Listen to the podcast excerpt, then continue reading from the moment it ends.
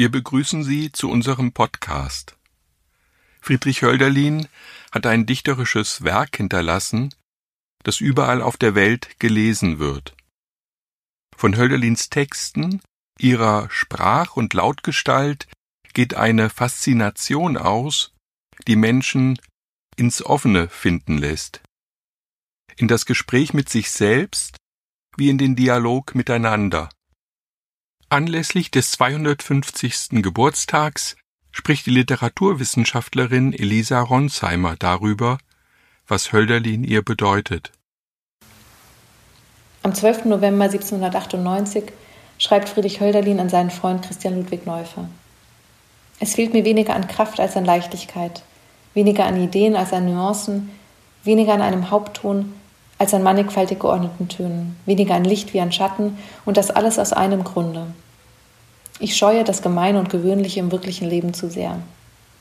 Ich bin ein rechter Pedant, wenn du willst. Und doch sind, wenn ich nicht irre, die Pedanten sonst so kalt und lieblos, und mein Herz ist doch so voreilig, mit den Menschen und den Dingen unter dem Monde sich zu verschwistern. Ich glaube fast, ich bin aus lauter Liebe pedantisch. Ich bin nicht scheu, weil ich mich fürchte, von der Wirklichkeit in meiner Eigensucht gestört zu werden, aber ich bin es, weil ich mich fürchte, von der Wirklichkeit in der innigen Teilnahme gestört zu werden, mit der ich mich gerne an etwas anderes schließe. Ich fürchte, das warme Leben in mir zu erkälten an der eiskalten Geschichte des Tags, und diese Furcht kommt daher, weil ich alles, was von Jugend auf Zerstörendes mich traf, empfindlicher als andere aufnahm. Und diese Empfindlichkeit scheint darin ihren Grund zu haben, dass ich im Verhältnis mit den Erfahrungen, die ich machen musste, nicht fest und unzerstörbar genug organisiert war. Das sehe ich. Kann es mir helfen, dass ich es sehe? Ich glaube, so viel. Friedrich Hölderlin, ein Pedant aus Liebe? Diese Worte richtete der Dichter an seinen Freund Neufer, als er sich im Herbst des Jahres 1798 nach der Trennung von seiner geliebten Suzette Gontard aus Frankfurt nach Homburg zurückgezogen hatte. Über seine persönlichen Umstände klärt er den Freund jedoch nicht auf – nur vage Andeutungen lassen die seelischen Krisen vermuten, die Hölderlin in der vergangenen Zeit durchlebt hatte. Er sei nach Homburg gekommen, um einige Zeit hier zu privatisieren, schreibt er, und fügt hinzu, ich war durch mancherlei Leiden so zerrissen, dass ich das Glück der Ruhe wohl den guten Göttern danken darf. Von Ruhe kann in Hölderlins Brief allerdings nicht die Rede sein. So gesteht er dem Freund, dass ich seit einigen Tagen mit meiner Arbeit ins Stocken geraten bin, wo ich dann immer aufs Resonieren verfalle. In solches Resonieren gibt dieser Brief einen Einblick und damit in sein Denken über Poesie. Denn die überlieferten Briefe an Freunde und Familie lassen nicht nur den Lebensweg des Dichters nachvollziehen, sie stellen zugleich einen, wenn nicht gar den wesentlichen Ort dar, an dem er seine poetologischen Theorien, seine Gedanken über Dichtung formulierte und weiterentwickelte. Und so, wie im übrigen Werk Hölderlins Dichtung und ihre theoretische Reflexion untrennbar miteinander verbunden sind, lassen sich auch seine Briefe nicht nur als poetische Theorie, sondern auch als Poesie lesen. Eindrücklich formuliert hat diese Einsicht Walter Benjamin, der einen Brief Hölderlins in seine 1936 veröffentlichte Briefsammlung mit dem Titel Deutsche Menschen aufnahm.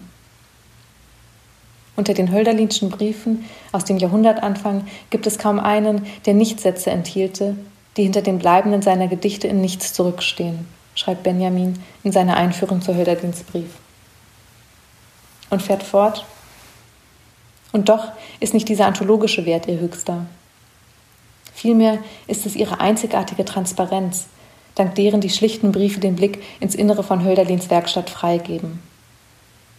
Die Dichterwerkstatt, selten mehr als eine abgenutzte Metapher, hier kommt die Wendung zu ihrem Sinn in dem es für Hölderlin in jenen Jahren keine sprachliche Verrichtung und sei es die alltägliche Korrespondenz mehr gibt, die er nicht mit der meisterhaften, präzisen Technik seiner späten Dichtungen nachginge.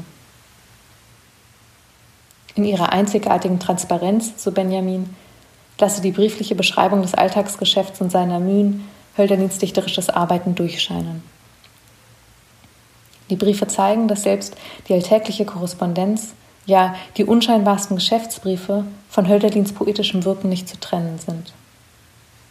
So formuliert der Brief an Neufer vom 12. November 1798 zentrale Themen und Komplexe, die Hölderlins Dichtung und poetische Theorie, während der Homburger Zeit und darüber hinaus prägen werden.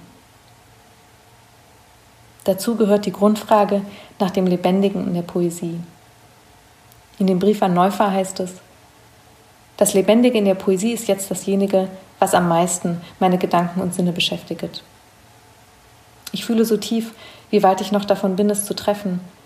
Und dennoch ringt meine ganze Seele danach und es ergreift mich oft, dass ich weinen muss wie ein Kind, wenn ich um und um fühle, wie es meinen Darstellungen an einem und dem anderen fehlt und ich doch aus den poetischen Irren, in denen ich herumwandle, mich nicht herauswinden kann.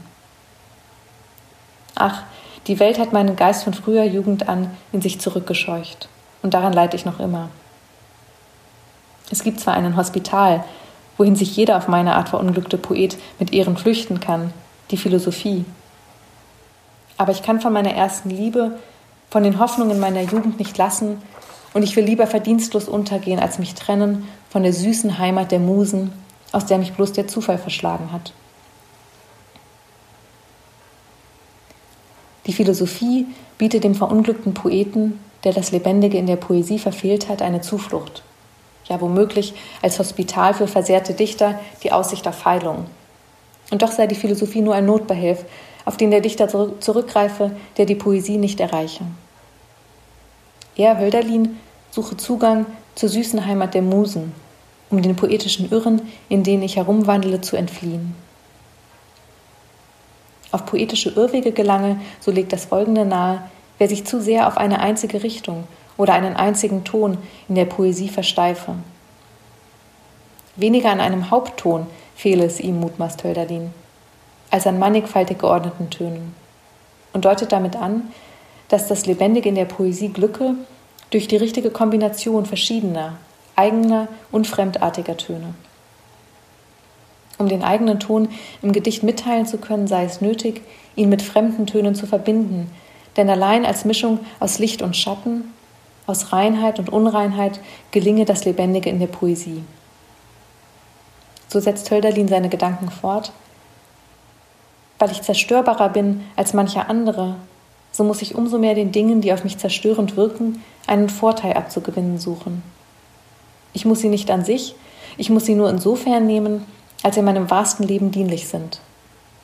Ich muss sie, wo ich sie finde, schon zum Voraus als unentbehrlichen Stoff nehmen, ohne den mein Innigstes sich niemals völlig darstellen wird. Ich muss sie in mich aufnehmen, um sie gelegenheitlich als Künstler, wenn ich einmal Künstler sein will und sein soll, als Schatten zu meinem Lichte aufzustellen, um sie als untergeordnete Töne wiederzugeben, unter denen der Ton meiner Seele umso lebendiger hervorspringt. Das Reine kann sich nur darstellen im Unreinen, und versuchst du, das Edle zu geben ohne Gemeines, so wird es als das Allerunnatürlichste, Ungereimteste dastehen. Und zwar darum, weil das Edle selber, so wie es zur Äußerung kommt, die Farbe des Schicksals trägt, unter dem es entstand. Weil das Schöne, so wie es sich in der Wirklichkeit darstellt, von den Umständen, unter denen es hervorgeht, notwendig eine Form annimmt, die ihm nicht natürlich ist und die nur dadurch zur natürlichen Form wird, dass man eben die Umstände, die ihm notwendig diese Form gaben, hinzunimmt. Also ohne Gemeines kann nichts Edles dargestellt werden. Und so will ich mir immer sagen, wenn mir Gemeines in der Welt aufstößt, du brauchst es ja so notwendig wie der Töpfer den Leimen. Und darum nehme es immer auf und stoß es nicht von dir und scheue nicht dran. Die Poetik des Chiaroscuro, die Hölderlin hier formuliert, eine Poetik der richtigen Mischung von Licht und Schatten, von edel und gemein und von rein und unrein, wird Hölderlin während seiner Zeit in Homburg weiterentwickeln zu der sogenannten Lehre vom Wechsel der Töne. Das heißt, zu einem Konzept von Poesie, das diese als geordnete Mischung und als Verlauf von verschiedenen Tönen begreift, die sich im Widerspruch zueinander befinden.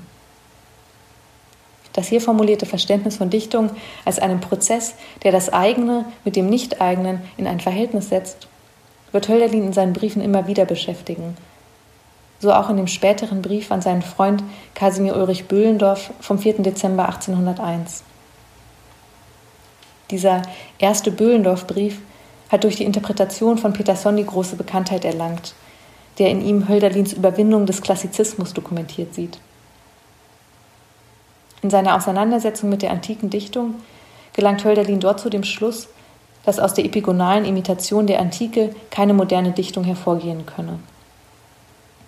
Doch ebenso wenig sei der Weg dahin, in der Besinnung auf das eigene, das Nationelle der abendländischen Dichtung zu suchen.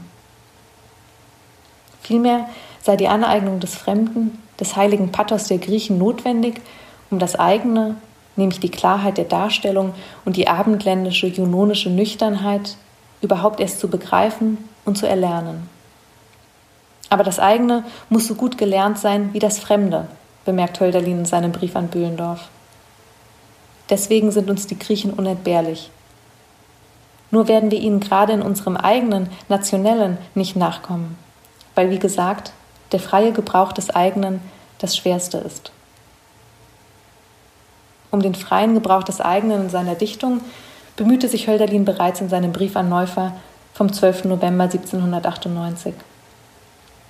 Vielleicht, so spekuliert er hier, sei es vonnöten, sich der eiskalten Geschichte des Tags auszusetzen, ja, das Zerstörerische und das Gemeine der Welt in sich aufzunehmen, um den eigenen Ton auf lebendige Weise mitteilbar zu machen.